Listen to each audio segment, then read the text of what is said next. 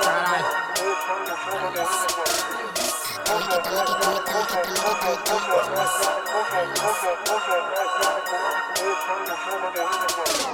Olá, olá, pessoal. Mais um Flaucast no ar, o número 2. Dessa vez falando um pouco sobre rap arte periférica com Jason. Jason, diz aí, meu velho, se apresenta pra galera. Não, então, salve. Sou o Jason Santos, né? Faço parte do, do coletivo Cia Hip Hop, aqui de Alagoas. Estamos é, completando 12 anos já aqui no, no estado, fazendo um, um trabalho né, na rua. Além disso, eu também faço parte do Instituto do Negro de Alagoas, aqui no Bio, onde a gente faz uma discussão mais voltada para políticas públicas, né, relacionada à, à, população negra, de reparação histórica e, e tudo que, no, que nos cabe, né. É, sou do, do curso de Ciências Sociais também, na UFAL. Então foi, foi dentro da universidade que eu consegui sistematizar né, essa militância que a gente já desenvolve na rua a partir do, do hip hop e, e do debate político mesmo, né? aproximando essas, essas discussões que é colocada de forma tão distante, né? O que o hip hop tem a ver com política, o que a política tem, tem a ver com, com o hip hop. Então, basicamente, eu tento fazer essa aproximação. Sou militante partidário também, né? Faço parte do, do PSOL, me organizo dentro do PSOL. E dentro do pessoal tento levar justamente essa, essa discussão que a gente faz do hip hop. Acho que é meio que um trabalho dialético, né? Que eu tenho com tanto com o partido político de esquerda, né? Que é onde eu me localizo, quanto para o hip hop dessa discussão não necessariamente partidária, né? Mas de organização mesmo. Enxergar o hip hop como um, um polo de organização dessa juventude periférica para as nossas questões políticas. Tá, me fala um pouquinho qual é a sua relação com, com o rap. Depois a gente entra mais no debate militante, ótimo, mas qual é a sua relação com o rap? Você faz letras, você, tá, você, você cola mais na, nas paradas de construir os espaços. Como é, qual é a sua relação mais direta? Assim, você tá junto com a galera para fazer as coisas caminharem, ou tu também mete letra? Você, como, qual é a tua relação? Não, eu conheci o, o hip hop, né, o, o rap, conheci vim, de, vim daquela geração né, da, da Golden Era que se aproximou do movimento a partir do, do rap propriamente dito, né, com aquelas referências irracionais, tá aí. Então, a partir disso, me despertou interesse para o rap. A partir disso, eu comecei a escrever minhas letras. Então, é, eu sou MC da cultura, né?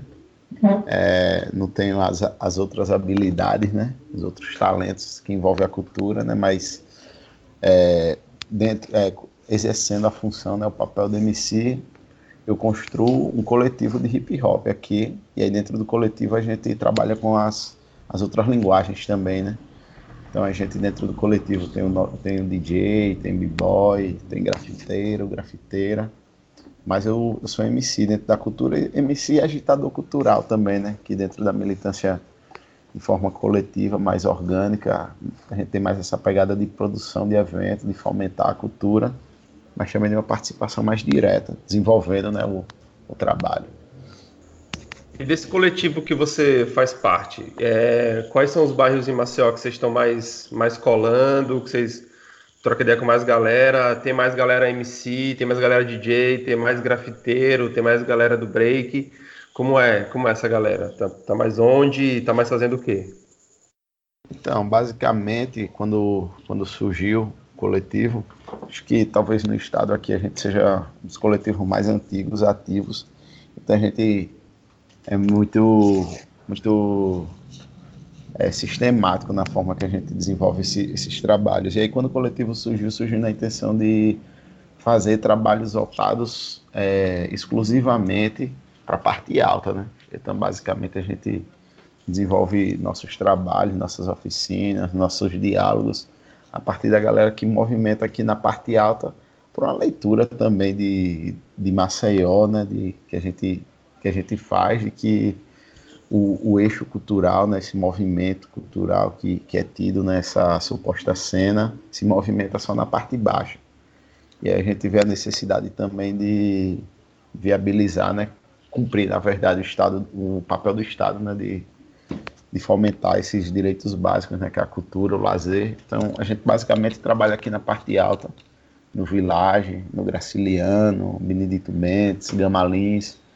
A gente se movimenta muito mais por aqui, fazendo eventos, né, majorit majoritariamente, não diria que sempre, na rua, né? Então, são uma posição política demarcada também, né? Ocupar os espaços que são carentes né, de tudo e que precisam conhecer o que é o hip hop. Jason, você, você é do Bill, você é do Benedito Bentes. Não, eu sou do Village. Do Village. Explica para quem não é de Maceió essa relação que você falou entre parte alta e parte baixa. A parte baixa é a parte da praia onde mora classe média maceióense, não é isso? A parte isso. alta é a parte mais periférica. Explica um pouco para quem não é de Maceió entender essa... Tem, tem, muito a ver com, com a ideia do, do apartheid, né? Apartheid de Maceió, o pertencimento do próprio corpo negro, né? Que é tido... Então, se majoritariamente é a classe média, a classe média alta se organiza, se movimenta, mora perto da orla, né, na área de lazer dos turistas, o Estado viabiliza políticas exclusivas para essas áreas, né? Então é, o, é a parte que é vendida, o, o cartão postal de Maceió, né? Que é a parte baixa da cidade. A parte alta é a parte que a galera passa só porque tem um aeroporto e uma universidade, né? Então, é, e que é esquecida, que é distante do centro, né? Se quiser olhar pelo contexto geográfico, né? Do que é a periferia, já que tem algumas pessoas que forçam essa, esse debate, mas é, que é a parte afastada, de, afastada do Estado, afastada do centro, afastada do comércio. E que o corpo, o corpo que pertence a essa área não é um corpo bem-vindo na parte baixa da cidade, né? A parte da, da classe média, onde, onde não, é, não é tido pra gente.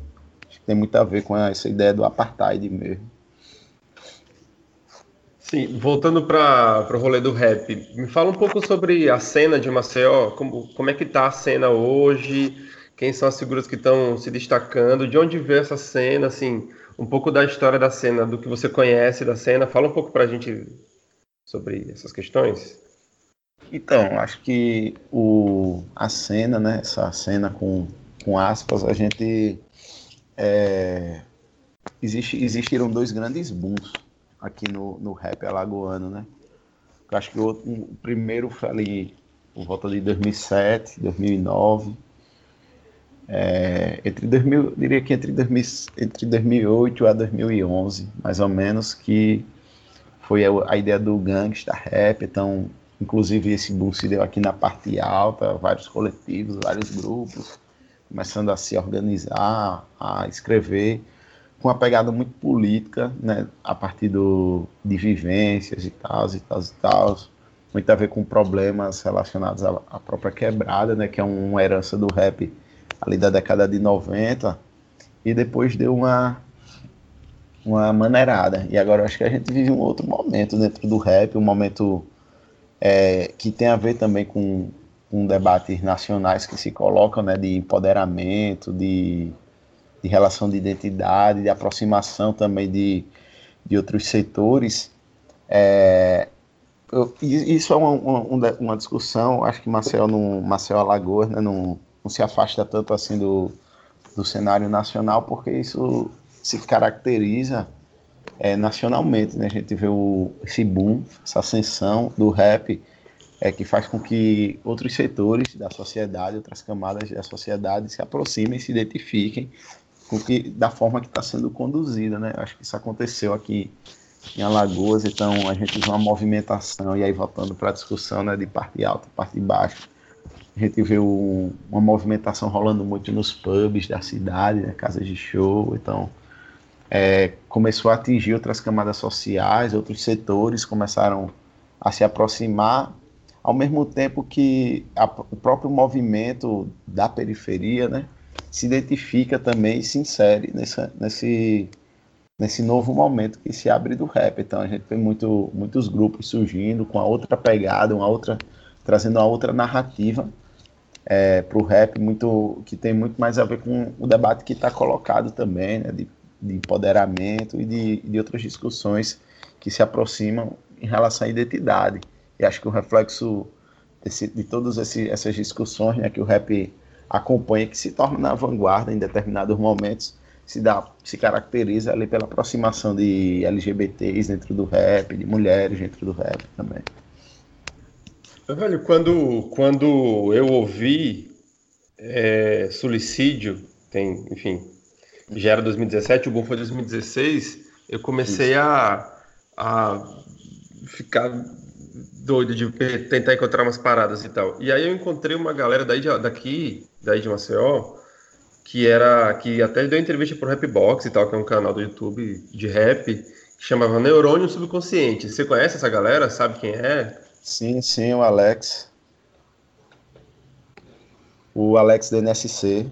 Acho que o Alex ele é um se a gente for falar de hype, né, que é o que que está colocado, acho que o, a grande referência do rap alagoano de hype é o justamente o NSC. Acho que o NSC foi um, um divisor de águas dentro do dentro do próprio movimento, né, que a, é, criou de fato essa identidade com, o que a gente entende por rap, por por, essas, por essa identidade. Acho que o NSF foi fundamental aqui na história do, do rap alagoano. Foi não, é, né? Os caras ainda estão, o Alex ainda está na, na correria.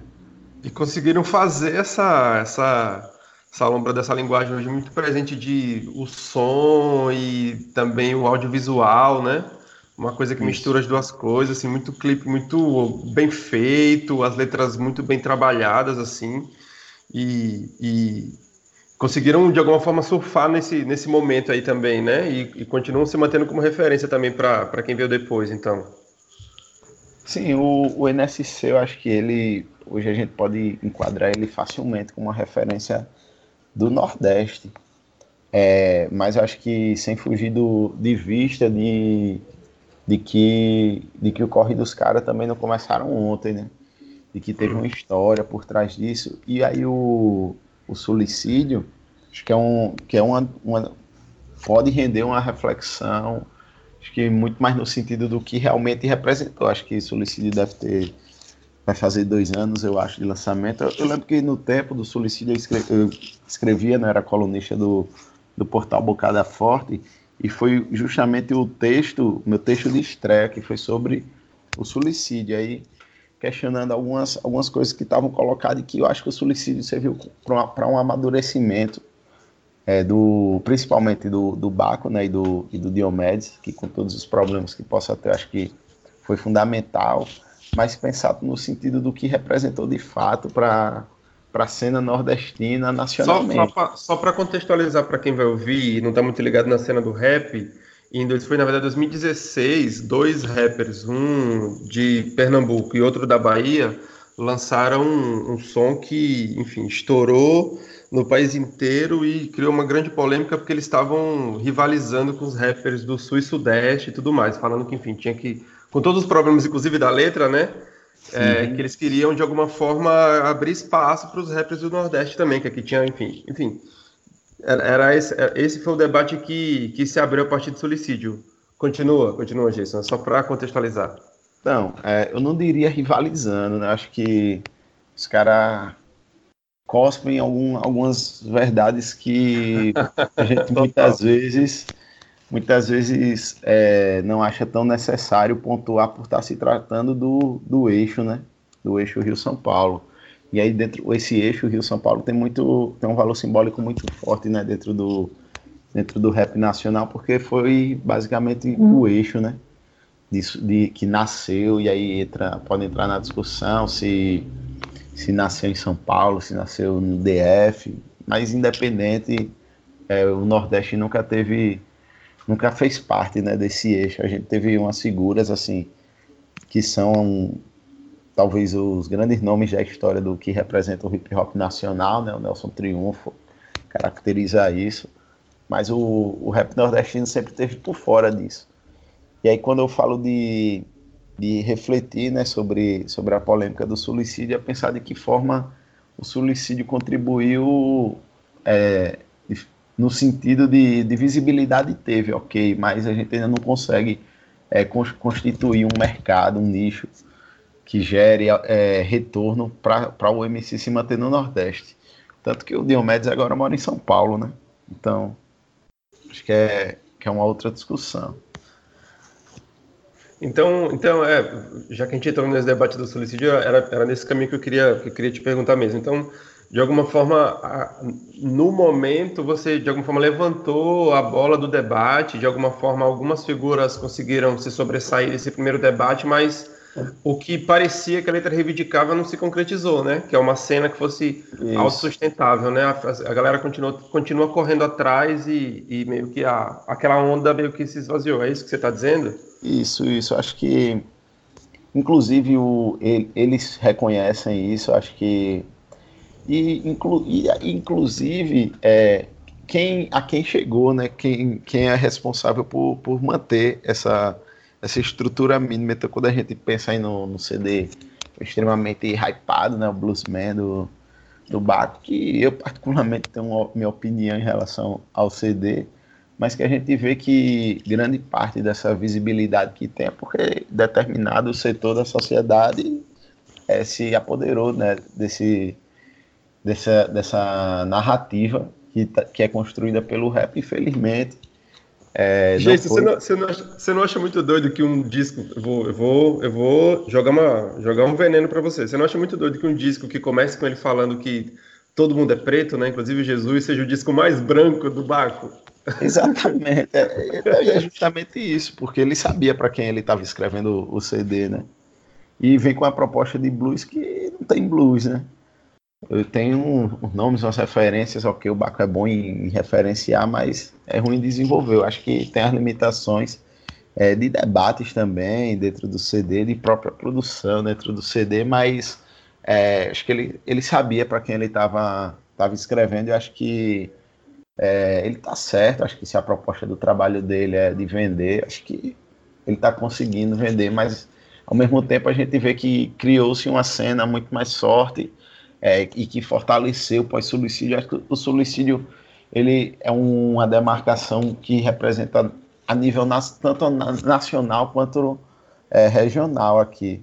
Porque pós-suicídio vem uma galera nova, então cria-se também uma cena lá em Minas Gerais com muito mais consistência, uma galera do DF que começa a aparecer, uma galera mais nova que vem é, partindo de uma outra perspectiva. Então acho que o suicídio tem uma representação não só regional, porque se a gente conta as figurinhas aqui do, do Nordeste que, que foram hypadas né, depois do suicídio. Como é que, o que, é o slam, um pouco dessa cena, como é que tá em Maceió, o que é que tem, um pouco da, da, da presença de, de Minas, mas também rimando também presente na cena. De alguma forma isso também veio junto, não sei se por, não sei se, se por influência de suicídio, mas de alguma forma depois também de suicídio, né? Esse boom, né? Sim, é, eu acho que é eu não diria, de, eu, não, eu, não, eu não falaria. Acho que se eu, se eu falasse que houve essa influência do suicídio, eu estaria sendo muito, muito romântico com o que o suicídio representou dentro, do, dentro da cena. Porque, na verdade, o suicídio foi um grande desserviço né, para o debate de gênero, para tudo Total. que estava se colocando nacionalmente. Eu acho que é inclu... eu, não, eu não sei né, se o Baku chegou a se arrepender, mas também, enfim. Sabe? Ele já deu, ele já deu entrevista dizendo, dizendo, pedindo desculpas pelas, pelas, pelos, pelos trechos homofóbicos e machistas da letra. Eu já, já vi entrevista dele falando. Ah, é, é menos mal. Então, é, mas acho que a participação das mulheres, elas, essa ascensão, elas vem diante do suicídio é, a partir de. E aí, falando a nível nacional, né? Acho que é, em 2014, eu acho, 2015, a gente organizou aqui, inclusive, um, um encontro de mulheres. A gente trouxe, conseguiu trazer representações da Frente Nacional de Mulheres no Hip Hop. Então, quando a gente conseguiu trazer essa galera para cá para trocar uma ideia, é, a gente já está conseguindo visualizar uma, uma organização a nível nacional dessas mulheres. Então hoje existe uma frente de mulheres, é, frente nacional de mulheres no hip hop, existem representações dessa frente aqui no Nordeste, acho que mais próximo de Alagoas, é em Sergipe, a Maria, a Mariá, uma galera que faz um, uma movimentação massa lá. Então acho que vem de antes do suicídio, inclusive esses setores foram quem tomaram a frente e denunciaram é, essas, essas colocações né, que foram feitas no, no suicídio. A reboque disso, vem uma, um fenômeno também de organização das periferias, né? E aí, isso é um, um fenômeno que não é brasileiro, né? De, de, das minorias tomando a frente desses, dessas organizações. Então, à frente dessas organizações da juventude da periferia como um todo, as mulheres tiveram muito protagonismo. E dentre esses protagonismos se deram a partir de, dessa visibilidade, que não é o, o, o que deveria, mas é um avanço, acho que muito, muito evidente, principalmente se a gente pensa aqui no, no, no rap alagoano, na cena alagoana, que até um tempo atrás eu lembro que tinha uma mulher que cantava, teve um grupo né, mais recente do Biografia Rap que conseguiu lançar um CD, mas que foi o único. Crio de, de break, de, de b-boy, Big só tem um até hoje aqui em Alagoas, que é inteiramente por mulheres mas que se organizava isso por fora e penetrando nessa bolha, né, que nessa bolha que, que é o hip hop. E é a partir dessas formas de organização, desse protagonismo feminino, de empoderamento também, né, da, da mulher, é que ela passou a, a tomar esses espaços para si. E aí, como consequência, teve o avanço dos slams, né, que, que é basicamente é o lugar de concentração, onde reúne uma, uma juventude para ler suas, suas suas poesias, seus trabalhos autorais ou não, mas que transformam isso como uma forma de disputa e de compartilhamento de conhecimento. Então rolou aqui em Maceió alguns slams, o slam das Minas, inclusive, acho que rolou duas ou três edições do slam das Minas.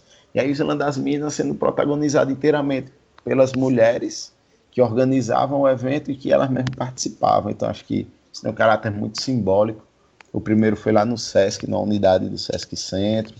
Teve o segundo, coletivos de mulheres também que, que se organizavam. Então, acho que.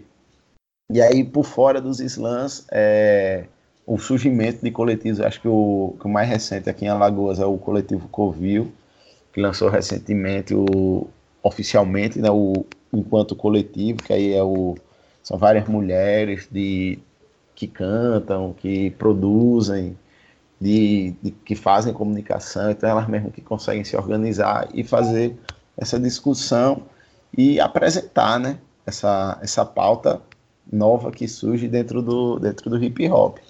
Quando eu digo nova, é no sentido de que nunca existiu mesmo. É, eu costumo dizer que o, que o rap, né, ele, ele é homofóbico e machista. Ele só não é racista porque é preto. E mesmo assim tem uns brancos racistas, né? Então, é, eu acho que é basicamente isso. Eu acho que elas se, se colocam para encabeçar essa discussão e para levar para o conjunto do movimento as contradições que existem dentro do movimento e fazer os apontamentos que, que são necessários né, para a consolidação desse espaço. Massa. Meu velho, além desse, da questão do Islã e da presença das vidas, a gente estava conversando também sobre as batalhas também, que foi algo que sim, cresceu sim. bastante, né? Queria que você desse um, aproveitasse, desse um serviço, fizesse um mapeamento de onde está rolando isso em Maceió, até para quem quiser colar, entender como é que funciona. Não sei se em Maceió tem rolado batalha de, do conhecimento também, que é uma outra lombra diferente e tal. Como é que, que, que você pode explicar para a gente das batalhas e dizer onde é que está rolando? Então, velho, batalha do conhecimento não tem não, viu? É difícil, cara, criar essa, essa cultura de de disputa, né? A galera quer sangue, mas tá rolando. Acho que as batalhas é um, um, grande, um grande fenômeno assim, de, de organização da, de, é, da ju, das juventudes, né? tratando das diversas juventudes. Acho que é um espaço é, plural, extremamente plural e de confronto de ideias e que coloca realmente as contradições né? que tem tanto dentro do movimento quanto dentro da periferia. Né? E aí aqui rola, aqui rola, acho que tem batalha em toda parte da cidade.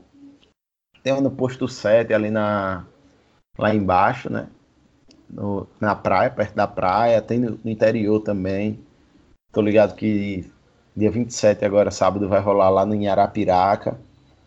É no Bosque, Batalha do Bosque, se eu não me engano. Tem a Guilde no, no Jacintinho. Tem a batalha em Rio Largo, do Amajo, que é a galera de um coletivo novo que está se organizando lá. Tem a Batalha do Formigueiro, no Bio. Tem a Batalha do Cacique, aqui no Graciliano. Então, batalha tem, tem de rodo, tem muito mesmo. Inclusive, sábado agora vai rolar a Batalha do Formigueiro no, no nosso festival, né, no Abril Pro Hip Hop. E a galera se organiza no formato de liga mesmo, de pontuação, e a partir dessa pontuação é, disputa seletiva para o Nacional, lá na Bahia. É, às vezes a seletiva é na Bahia ou em Pernambuco, mas ganha vaga o campeão da, da batalha da Liga Marginal, né, de Alagoas de freestyle, vai disputar a seletiva para ir para o Nacional, que rola anualmente lá em, em BH, né, que é, acho que é o grande troféu do freestyle brasileiro. Né?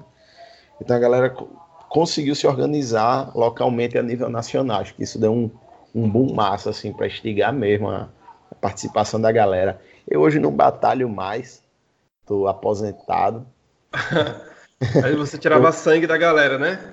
Eu nunca fui muito da vibe de sangue, não. Acho que a, a galera que começou com a gente, depois que começou a ficar muito sanguinária, a gente é, se aposentou, né? Aproveitar que não passou ainda a reforma da Previdência e se aposentou logo.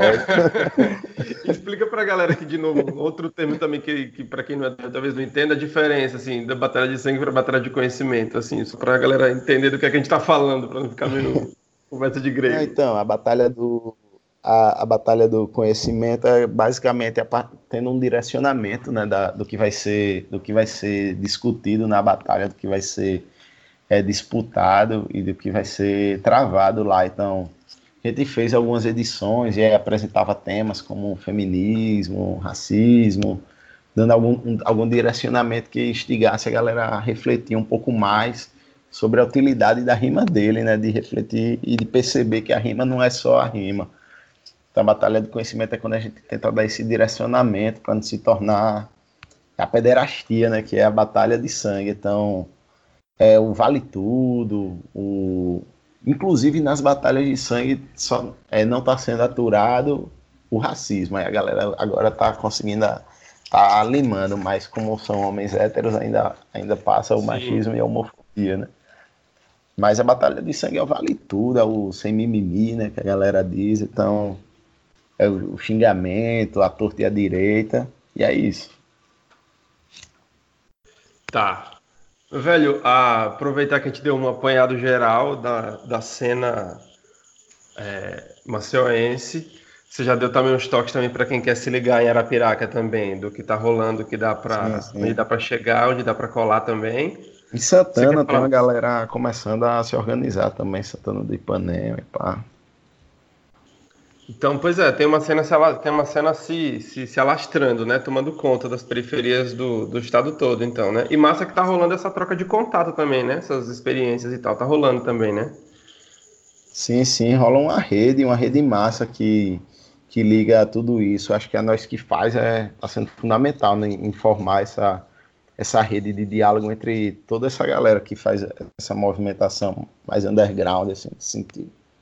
Mas, velho, e você, para encerrar essa parte, você acha que além da formação cultural, ou seja, essa mais ligada a, a, aos quatro elementos, que já tem outras histórias que são mais do que quatro, mas enfim, tem rolado também uma formação de identidade política também dessa galera, assim, essa galera que tá colando, tá, tá entendendo essas paradas para além da, da, da música pela música, o que, que, que você acha? O que, que, que você tem visto?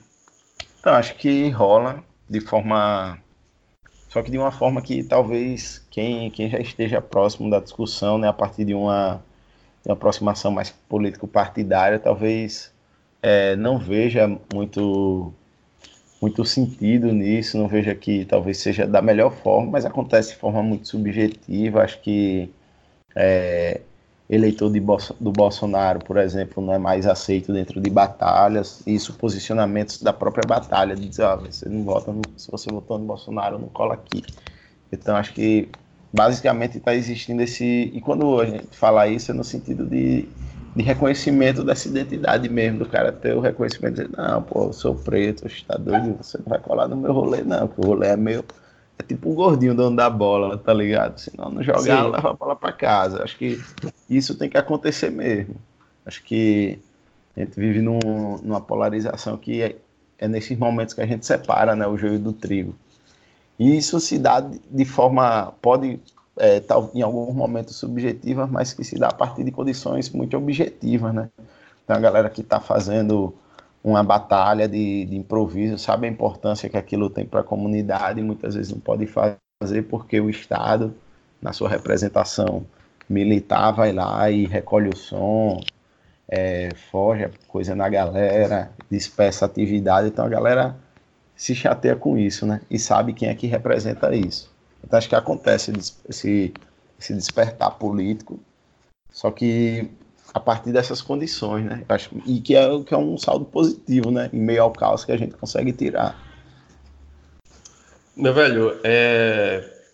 para encerrar essa primeira parte sobre, sobre rap, eu queria que você desse o primeiro recado sobre, sobre o evento que vai ter no final de semana e lá no final a gente relembra de novo para não esquecer quando eu postar na nossa página e, e quando for divulgar para geral o, o podcast, eu vou divulgar junto também o evento também, mas dá só o primeiro recadinho do evento, diz, diz como é que foi organizado, quem que está colando junto nessa organização, o que é que vai ter exatamente, de quando a quando que vai, onde vai ser, vende o peixe.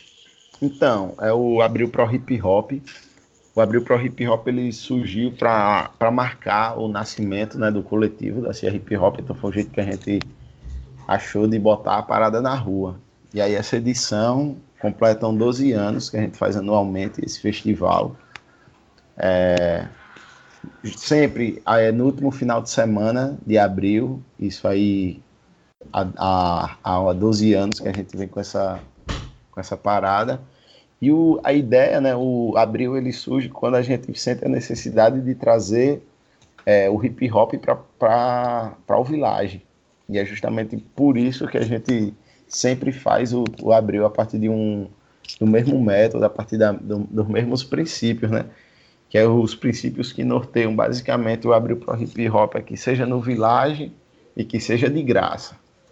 Então, não pode fugir disso. E esse ano vai ser aqui no Village, na Vila Olímpica, que é ao lado do terminal do Village, no dia, 20, no dia 27 e no dia 28 no dia 27 começa a partir das 13 horas e vai até as 21. E aí durante todo esse tempo aí tem apresentação, é, batalha de break, né, cipher de break. A gente faz anualmente também um prêmio de reconhecimento de história no hip hop. Esse ano é o quarto, quarto, é o quarto ano que a gente faz essa, essa homenagem. Na verdade é um jeito que a gente achou de reconhecer os nossos que estão nessa correria, já que se não for nós por nós, não é ninguém, né? Então, a gente faz esse prêmio de reconhecimento. Em seguida, vai ter shows de rap, né, apresentações de rap. E aí são, vão ter cinco grupos de rap. Aí é um intercâmbio que a gente consegue fazer com outros estados. Esse ano está vindo representação de Pernambuco e da Paraíba. E a gente está confirmando aí no nome do Maranhão para fazer parte né, dessa, Caramba, dessa festa com a gente. E em seguida, né, depois da batalha de rap, a gente vai fazer a, uma edição especial da Batalha do Formigueiro, que é os caras que fazem a Batalha do Formigueiro lá no, no Bill Bentz. A gente trocou uma ideia e vai fazer uma edição especial aqui no Village.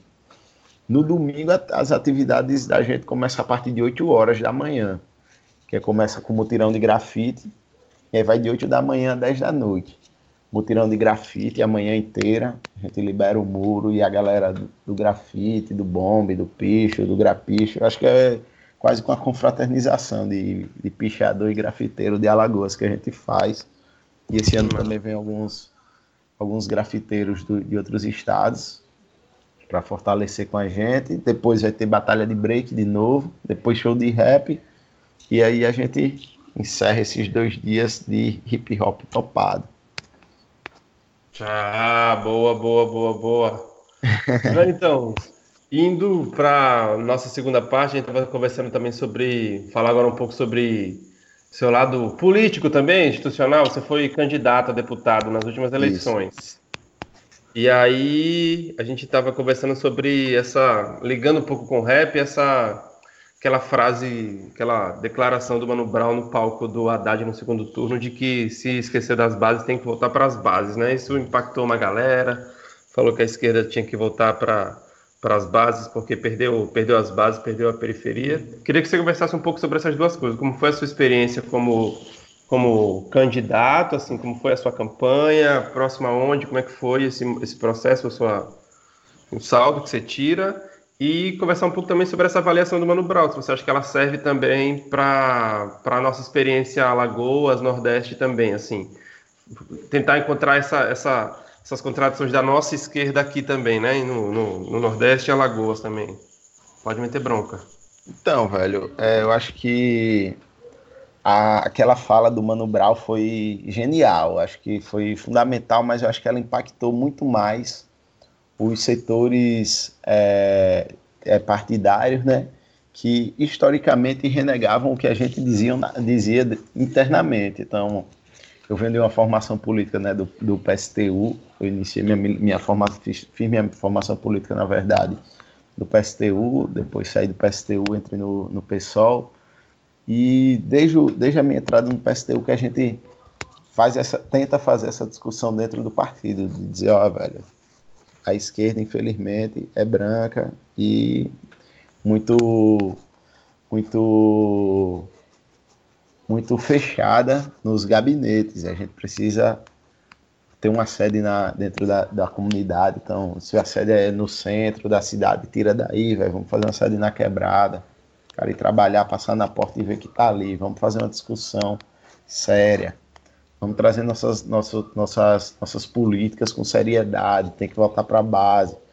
E aí ninguém ouve isso. E aí quando o Brau fala, choca justamente essa galera que não ouve, que aí e que choca no momento, mas depois esquece também. Sim.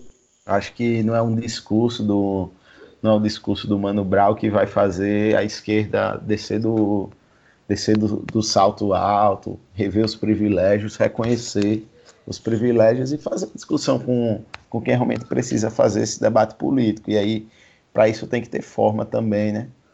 tem que ter a forma de fazer a discussão para não olhar o outro como inferior, não chegar com um olhar colonizador. Eu acho que.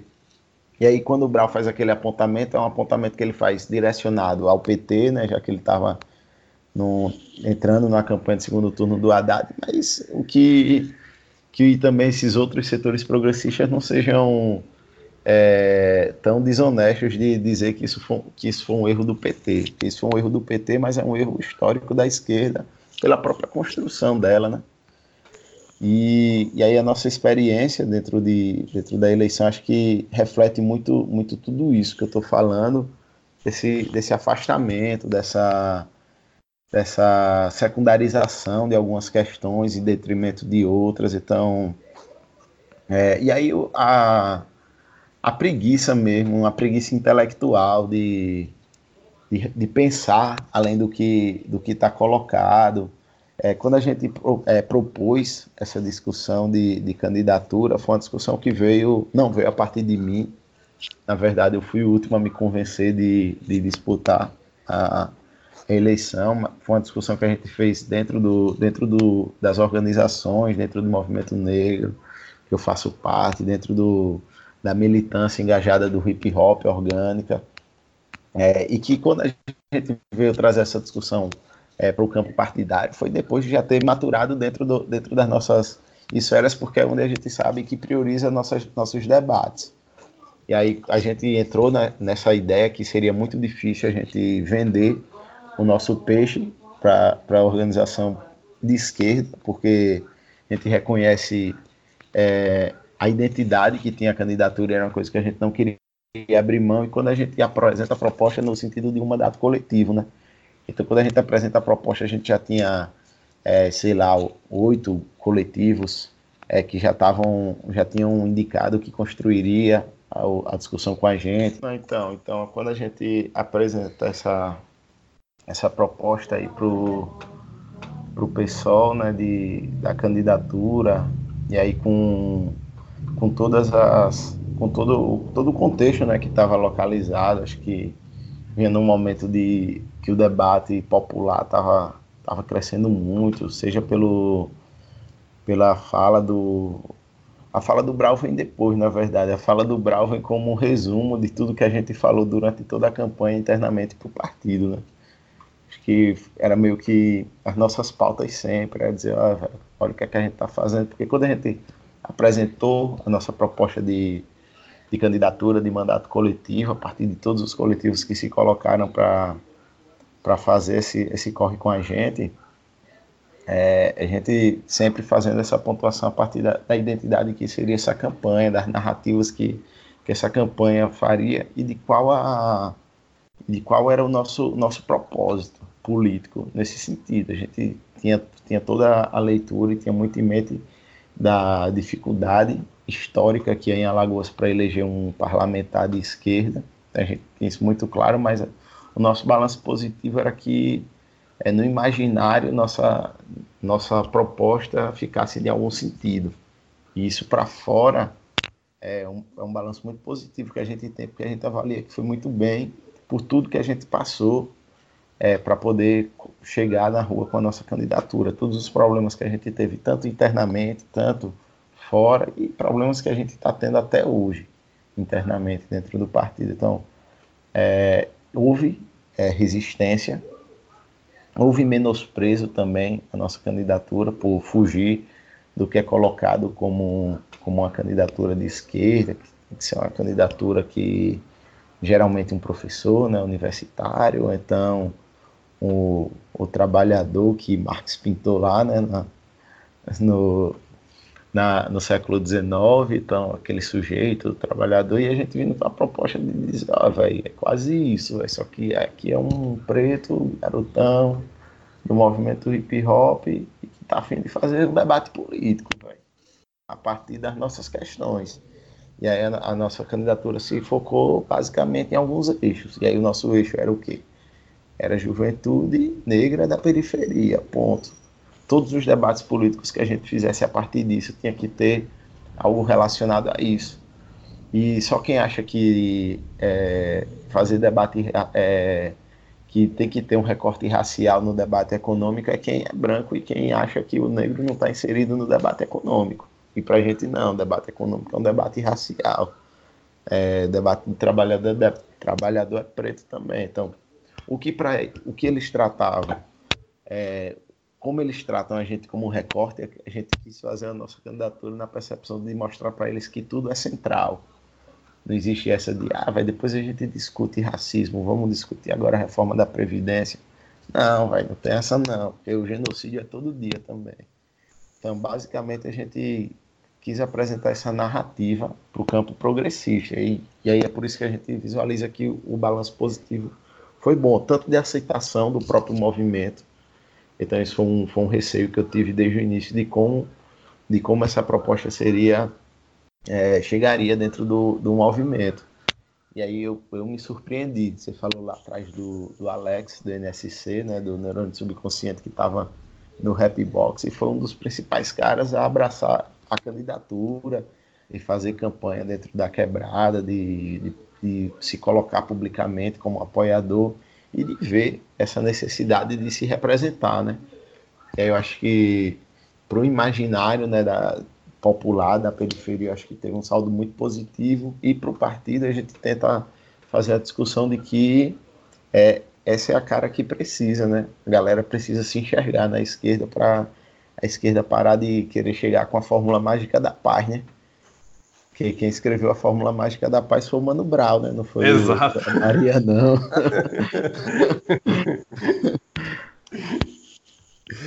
Mano, mas tá. Aí agora eu vou te fazer uma provocação. Beleza, ou seja, a, a esquerda não, não, não entendeu ainda a importância desses debates, ou se entendeu, entendeu muito mal, mas o, o que, que é possível construir a partir disso, assim, a partir dessa experiência é, principalmente no estado como o nosso, assim, ultraconservador, ultra-oligárquico, é, com essas estruturas ainda mais enraizadas, você vê minimamente uma ou outra experiência na, no sul e sudeste, ou mesmo, mesmo, mesmo em Pernambuco, né, uma outra experiência de, de, de exceção, e a, a nossa a Assembleia Alagoana, sequer você tem a exceção, né? Sequer uhum. aquela esquerda moderada você consegue colocar lá.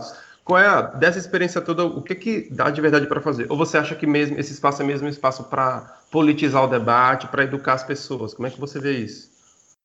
Eu, eu, eu visualizo a partir de, de duas percepções. Eu vejo que a discussão que eu faço dentro do, dentro do movimento hip hop é no sentido de, de se aproximar do campo da esquerda, isso para de fato ver o que a esquerda que por todos os problemas que tem, mas é o nosso campo de nosso campo político de disputa, mas a gente absorver aquilo que tem de bom, entendendo a nossa organização que se dá de uma forma diferenciada do que está colocado da esquerda.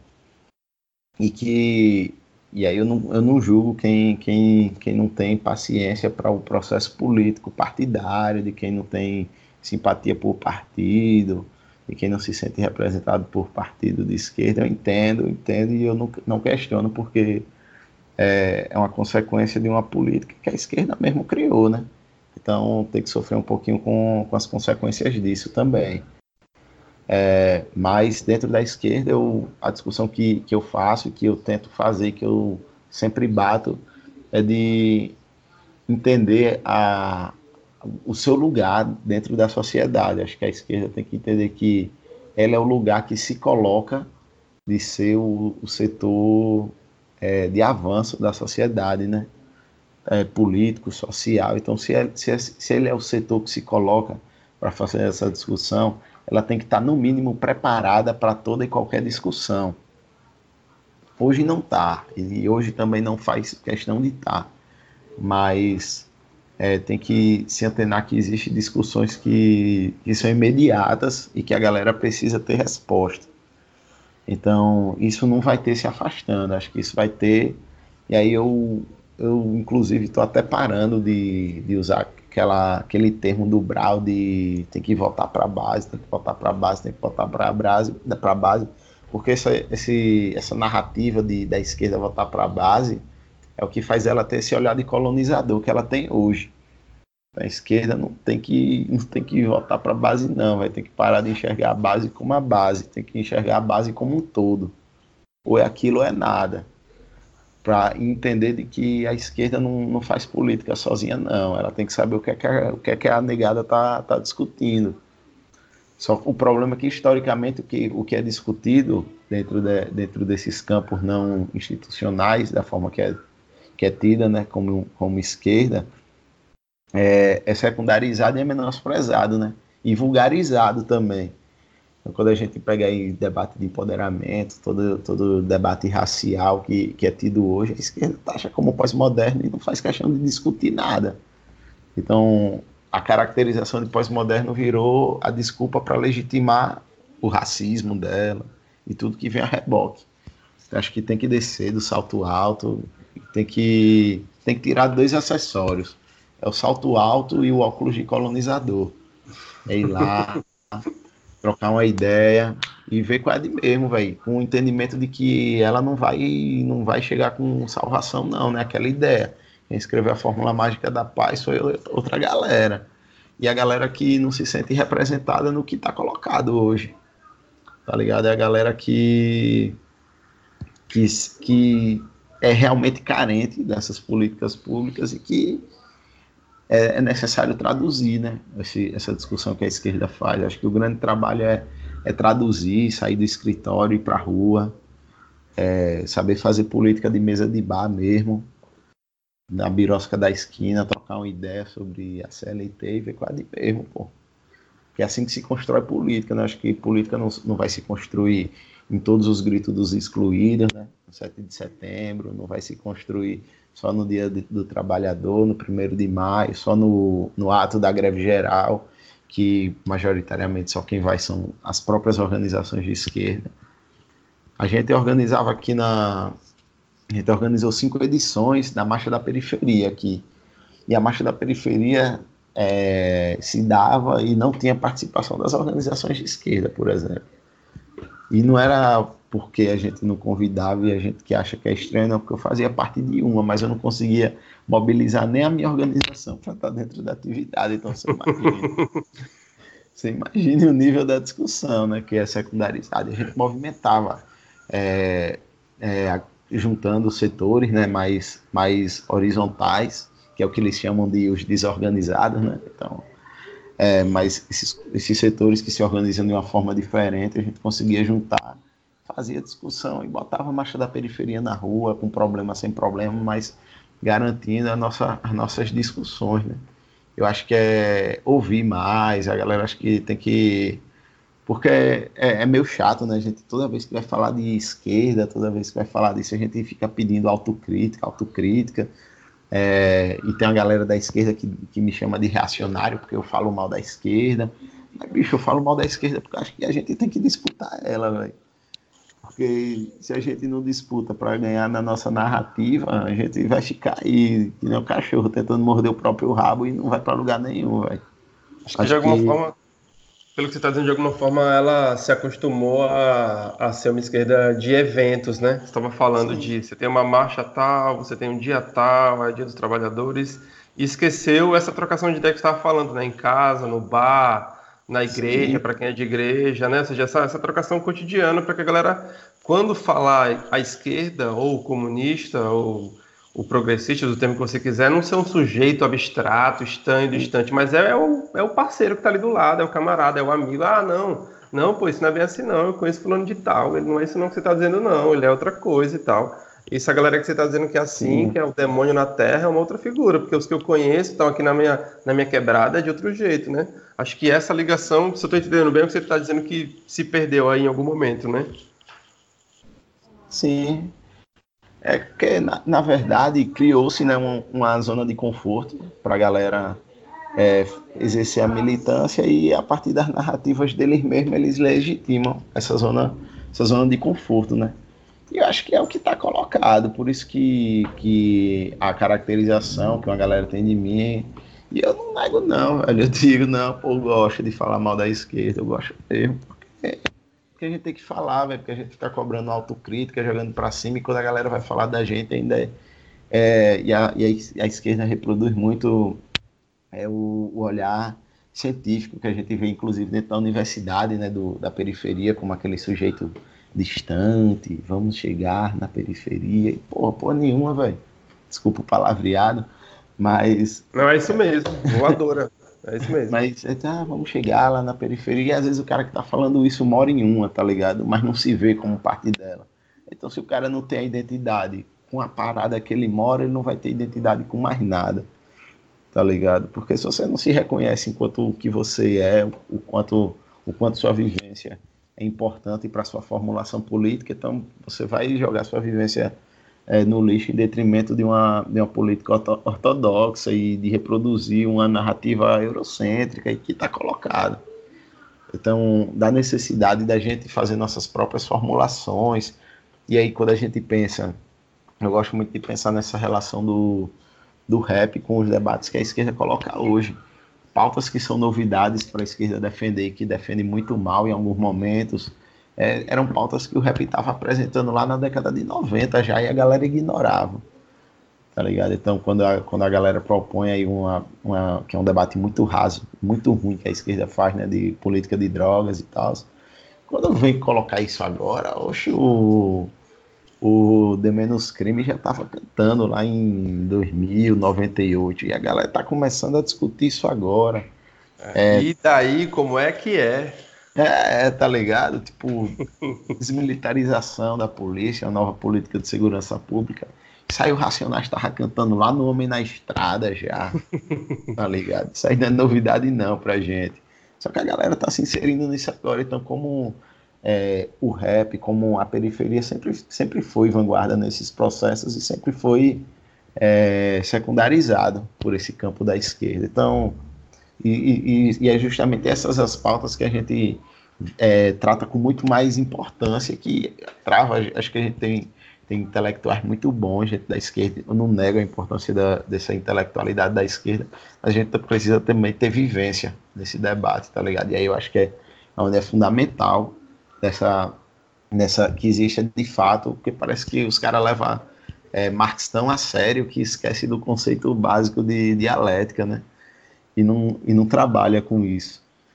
Eu, e aí eu acho que onde entra o nosso, o nosso papel, né? De, apesar de carregar todas as contradições, e aí injustamente ou justamente, é, historicamente, né? Desde a criação do rap, foi tratado por alguns setores como machista, pá, não sei o que, que é, que também não é uma bolha, reproduz todas essas esses problemas estruturais do capitalismo tão racionais, tem um cometeu vários erros no debate de opressão, facção central, realidade cruel, essa galera que se colocou, né, como essa vanguarda da maloqueiragem, né, que é como acho que é o rap, eu acho que o rap é a, é a vanguarda da maloqueiragem, é a galera que os intelectuais orgânicos que a esquerda precisa. Acho que essa galera da, da periferia e aí vários nomes, né, que que são ouvidos, mas que não são tão relevantes dentro da esquerda, né? Que, que constituem como todo assim, um movimento por fora e que vê a importância e nossa posição política em tudo isso. Consegue representar tanto dentro do espaço periférico como dentro do, das, da, da, enfim, dos, dos tais sujeitos da esquerda, né? Acho que de alguma forma essa, essa, consiga encontrar esse lugar aí entre esses dois entre esses dois sujeitos é que a, é o trabalho que, que talvez não, não esteja sendo tão bem feito. Assim, a gente sabe que também assim a política institucional para pegar esse debate ela, é, ela tem um monte de coisa enraizada também nas periferias e no interior, né? Ou seja, nosso estado ele é oligárquico, ele tem um interior dominado por uma série de pequenos coronéis que têm certos feudos, o enfrentamento a esses caras, de, em, em, das maneiras até é, ultra-reformistas, é, leva a, a, ao assassinato, assim, altas histórias de, de figuras políticas que não eram nada, muita coisa, mas que foram perseguidas, né, porque os caras não querem deixar de ouvir o osso. Na, na periferia tem, tem, tem gente também ligada a, um, a, a figura tal, a figura tal, que também está ali alimentando esse processo. Então, o ganho de consciência é uma parada, é uma parada importante daqueles que estão mais ligados ao aspecto da cultura, que acho que é o que está rolando. Você falou até da galera do, do, do consciente subconsciente, mas, mas a, a, tem uma série de outras questões também junto a isso que, que dificulta um pouco o trabalho, mesmo na perspectiva de políticas públicas, né? Mas acho que não, não dá para negar que, independente disso, seja, tá bom, o cenário é esse, aí você faz o quê? Você vai para casa, então chorar e dormir, você vai só se fechar na sua bolinha ótima, cult, e vai ficar nessa, ou você vai, se você é um sujeito interiorano ou periférico, vai trocar ideia com seus, para minimamente, sabe, esclarecer questões, dizer que as soluções podem ser outras e tal. Acho que a, a solução confortável não, absolutamente não é a melhor nesse momento, né? Acho que isso que a gente tem que tentar caminhar também. Uhum. O, eu, é, eu acho que é, a esquerda tem um. E aí, vamos, vamos tratar de esquerda lagoana, acho que a gente tem um, um problema muito grande de formulação política também. É, e aí, pegar todo esse contexto que você colocou, né, de terra de coronéis, de sobrenomes e aí a gente pensa que a gente não consegue é, visualizar um programa mínimo de política para Alagoas partindo da esquerda. Sabe? Então parece que é uma esquerda que tenta se, se, se, se sustentar e se legitimar muito mais a partir de um pressuposto muito personalista do que político de fato.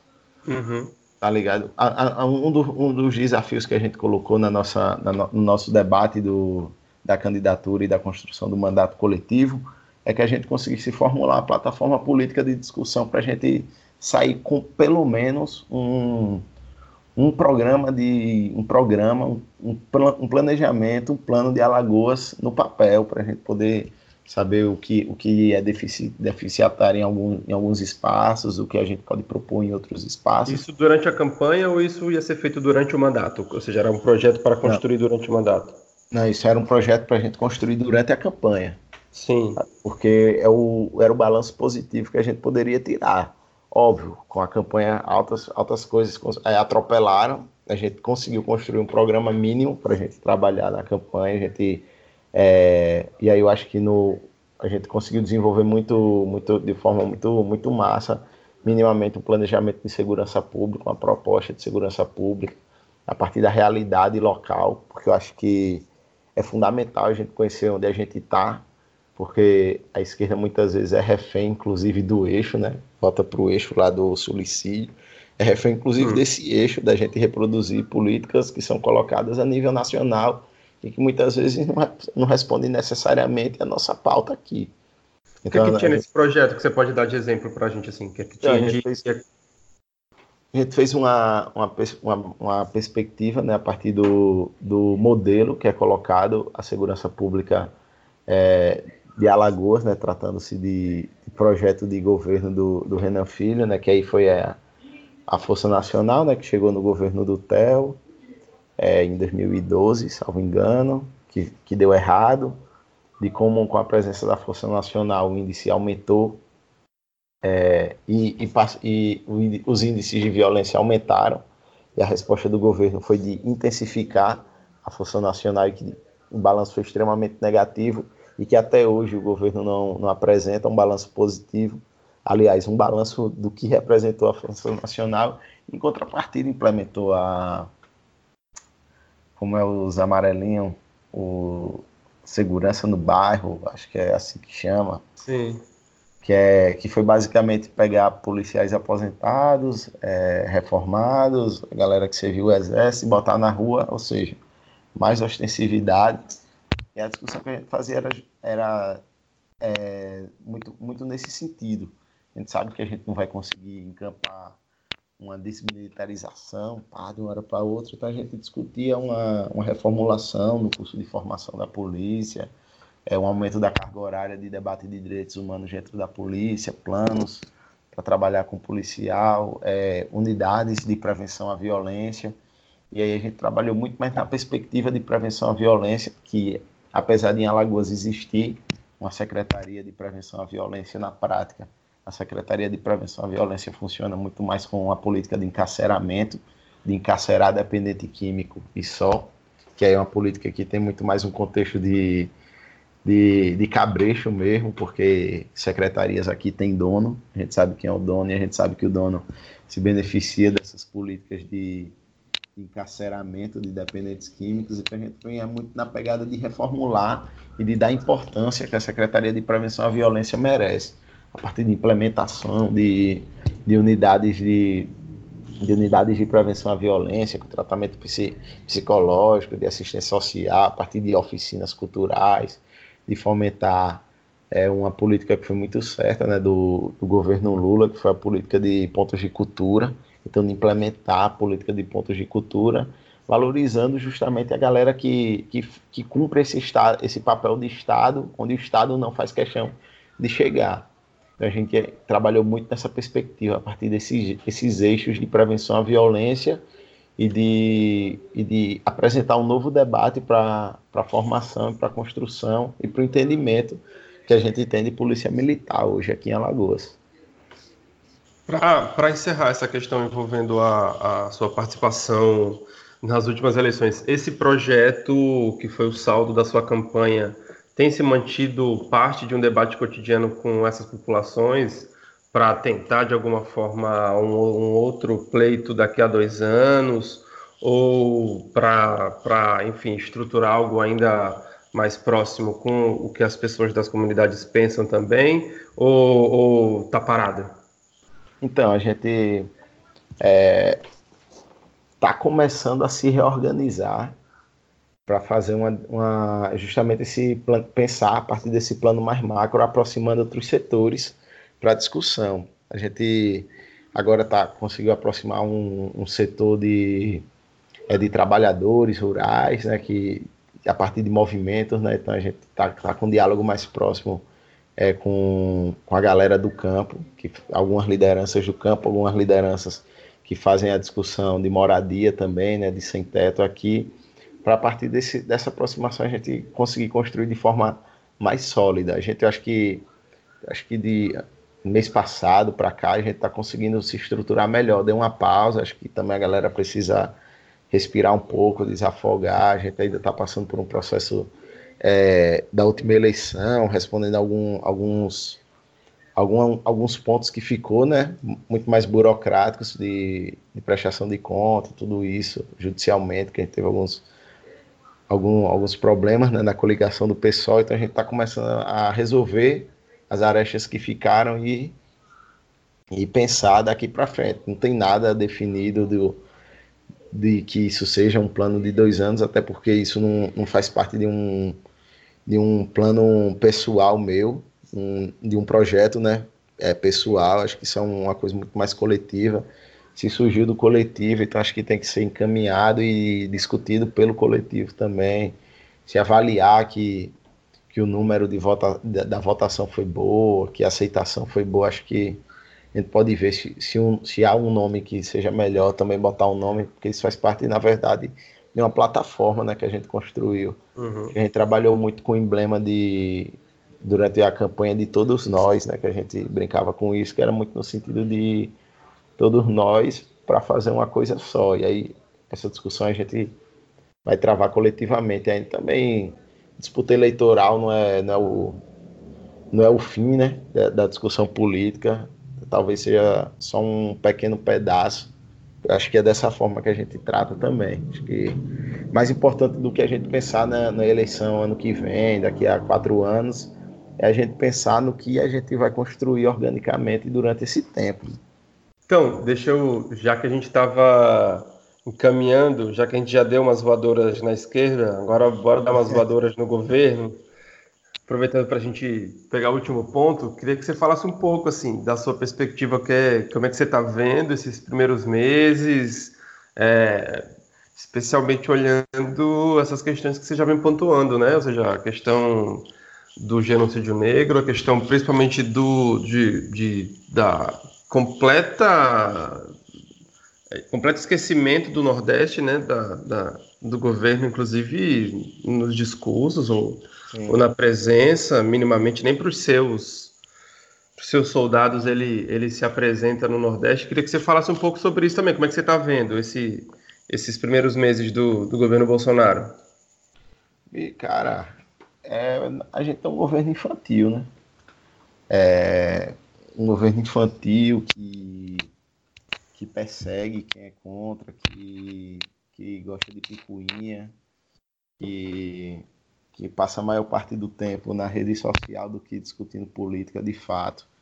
E como ele levou Pisa no Nordeste, levaria de novo e, e pode levar de novo, é, ele sabe que ele tem, não tem a menor intenção de, de olhar para cá e de ver quais são as demandas, que os governadores do Nordeste, né, grande parte se colocaram como oposição a ele, então é, e como ele vem numa perspectiva muito autoritária, né, ele não tem diálogo com oposição, né? A ideia dele é muito mais de apagar a oposição, de isolar a oposição, é atitude infantil, né? Mas, e a partir desse ponto que é muito mais preocupante com a gente, né? Que além da gente ficar isolado em todas essas discussões, ainda é um, um governo que vai valorizar a caça aos direitos humanos. Então, e ele coloca isso de forma muito tranquila, inclusive foi a narrativa que elegeu ele, foi justamente a demonização desses direitos humanos, a, a não. Alô, tá ouvindo? Tô te ouvindo, tô te ouvindo. Então, é, a, a não aceitação desse debate de direitos humanos, a, a demonização das nossas pautas, o menosprezo às nossas questões. Então, você vê o, já algumas coisas né, que são aí a pauta do, da minoridade, da redução da, da maioridade penal pode voltar a surgir, o próprio debate de, do porte de arma, que é o ponto-chave né, do, de, dessa caça dos direitos humanos, apesar dele ter a obrigação de, de aprovar outras políticas né, para quem elegeu ele, que a gente sabe na prática quem foi que, quem foi que elegeu ele, né, quem foi que colocou os robôs no Twitter né, para para tornar ele esse mito Sim. que é hoje, né? Meus amigos Bolts. É, e que abusa, né? Abusa muito. Então, a, as expectativas, a questão não é, né, como a galera colocou, né, que a gente tava tinha que torcer para dar certo, não sei o que, mas no, nem o mais fanático por, por alguns times torcem, é, são tão fanáticos para saber que o time vai eu sou Santista, né? Não era fanático para achar que ia ganhar do Barcelona, né? Na final do.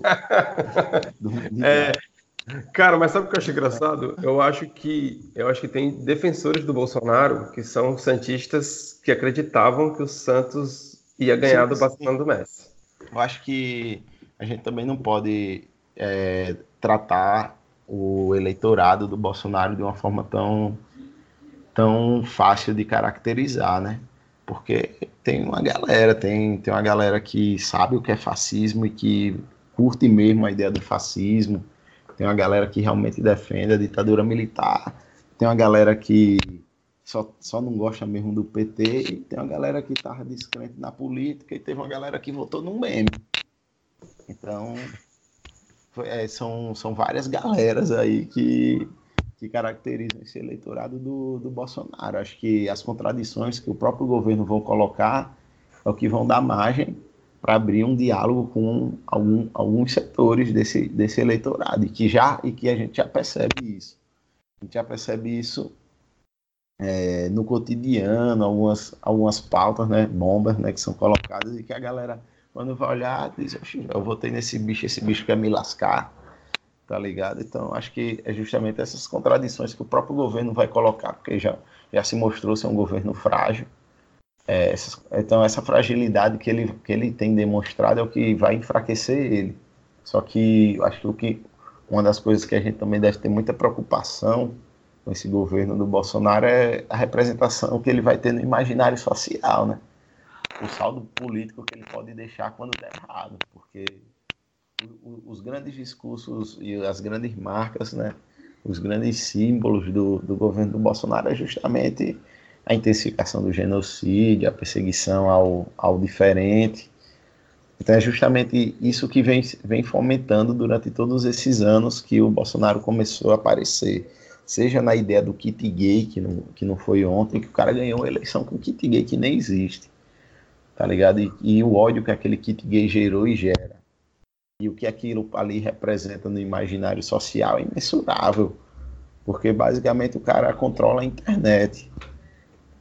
Saca? Então, preocupa muito o que pode deixar também pós-governo. As medidas do governo é, já tira nosso sono, né? E aí o, o que pode representar isso no imaginário é viver um pesadelo acordado, de fato. É, eu acho que por um lado você tem, você tem a, está claro que ele não é, não sei se ele não é capaz, eu não sei se ele não quer, manter essa unidade desses setores todos que, que o apoiaram e o elegeram. Assim. Não sei se ele não é capaz ou se ele não quer mesmo. Se é importante manter esses setores brigando e parecer a figura acima desses setores. Agora é a história do filho com o General Mourão e o Olavo de Carvalho. Essas Sim. paradas tomam conta do noticiário. Não sei se isso é mesmo de propósito para manter o debate da Previdência que está na CCJ é, em segundo plano, ou seja, né, a visibilidade dele em segundo plano, ou se isso é porque eles são assim mesmo, eles só conseguem lidar com, a, com, com, com, pessoas gritando. Eu, eu, eu, honestamente não tenho certeza. Acho que ele não é capaz, mas o meu receio acho que é muito parecido, se eu entendi bem com o que você estava falando, é que quanto mais é, é, aperreado ele ficar, é, mais ele vai é, se colocar em enfrentamento contra aqueles que ele, que ele pontuou como seus inimigos claros. Quem são? São os, os, os pretos da periferia, que ele não identifica assim, ele fala, não, são os traficantes, os bandidos, né? Que ele identifica como os bandidos, esses bandidos não são os do colarinho branco, são, são os bandidos, são os pretos da periferia, qualquer um que morra é, é o, é o é, como ele disse no, assassinato do, do, Evaldo, né, com 80 tiros, né, ou seja, foi um, é, vai ser só um acidente, né, não é uma, uma lógica do, do, do, do exército, da polícia, e vai ser educação e a cultura também, né? Ou seja, acho que esses, quanto mais acho que quanto mais acuado ele ficar, mais ele vai para cima desses setores que são setores que ele tem como inimigos mesmo e, e que a base dele apoia de maneira deslocada, como estava comentando, né? Sim, ele ele foi jogou muito jogou o jogo que ele sabe que, que consegue manipular, né? Ele é, durante todos esses anos aí ele vem construindo uma imagem de, de demonizar é, determinados determinados eixos, né? Então a educação foi demonizada, né? A figura do Paulo Freire criou-se um demônio em torno do Paulo Freire, então teve todo um trabalho, né, para poder dizer que as universidades são formadoras de comunistas, não sei o que. Queria eu que fosse, né? Mas infelizmente não é. é, que é um lugar de, de doutrinação, não sei o quê, que o ensino médio tem professores doutrinadores, que na prática a gente sabe que não tem consistência nenhuma esse discurso, mas ele conseguiu dar legitimidade a esse discurso. É, é tanto que o MEC é uma briga, porque ninguém consegue é, lidar com, com tanta merda que ele falou durante esses anos e não tem controle, porque como é que você vai gerir uma pasta de educação se é um governo anticientífico? Então, fica naquele negócio. Então, ninguém consegue dar. E a gente está aí, quatro meses de governo, e, e aí, política para educação não tem. E aí, o outro ponto é a cultura, né? Porque cultura tinha a Lei Rouanet, que a Lei Rouanet era para promover o marxismo cultural e financiar, blá, blá. Toda a, a, a Lei Rouanet, tem, a gente pode discutir para ver as problemáticas que tinham, ok, mas a, a Lei Rouanet foi só um ponto para ele poder demonizar toda a cultura que era produzida, então traz de volta, acho que essa semana, semana que vem, que a Áurea, a, a deputada do PSOL, junto com a Talíria Petrone, lá do Rio, vão fazer uma audiência pública é, sobre a criminalização do funk, então perceba que já algumas questões já começam a aparecer em torno do, do que para a gente é fundamental, né? Já que a gente, durante toda essa, essa ideia que a gente está trocando aqui, a gente basicamente falou da, de, da importância da cultura para fomentar nossas discussões políticas. Então, o cara já quebrou a educação e agora está querendo isolar a cultura. Então, ele está é, isolando quem pode fazer oposição a ele, está fazendo as cagadas dele. Eu acho que é, que isso não seja uma estratégia para para invisibilizar né, o debate da reforma da Previdência. Acho que esse é o jeito imbecil dele mesmo, que ele mostrou durante toda a eleição, e acho que ele só comprovou que ele não vai conseguir melhorar, que ele é um, um militar, é, que ele mesmo disse, né, que não nasceu para ser presidente, nasceu para ser militar, né? E mesmo assim foi expulso Exato. do exército, né? Então... Exato, ele nasceu para ser militar e foi expulso do exército, ele não nasceu para ser nada. É, ele poderia então, ter dito assim, eu nasci para ser pai, vejo como os meus três filhos me amam e estão é. ao meu redor aqui, mas nem isso ele sabe que prestou, porque bateu na mãe dos filhos, tá ligado? É, pô, era melhor nem ter nascido, né, já que não ia ter tanta utilidade. mas é o que é o cenário, né, que está colocado para a gente tentar fazer nossa nossa discussão, né? E aí eu acho que essa, essa esse, explorar esses novos métodos de organização acho que é, que é fundamental, porque acho que a gente tem que fortalecer os nossos mesmo que estão com a gente e aí levar nossa, nossas discussões para outro campo. Acho que a gente tem que é, vai ter que visualizar ainda o impacto político que o governo do Bolsonaro vai ter é, nas eleições municipais, né, ano que vem. A gente tem que avaliar se ele vai conseguir eleger muitos prefeitos para ver se ele vai conseguir montar uma bases mais sólidas em determinados estados, em determinadas cidades. Mas o que está colocado é que o cenário é triste. A cena é triste, né? Como disse o RZ, ó. É, acho que é uma ótima frase para a gente ir encaminhando para o encerramento, né? O cenário é triste, né? Vamos encerrar com chave de ouro. Meu velho, para gente, a gente encerrar, eu queria, a gente queria te pedir uma dica cultural. Você já tem, falou, tem um evento que você deu a dica lá no começo, você pode reforçar. E se quiser também dar umas dicas também de bandas alagoanas para a galera se ligar e dar um saque e ouvir onde que dá para ouvir, se tem coisa no YouTube que dá para encontrar, tuas também e tal, fica bom.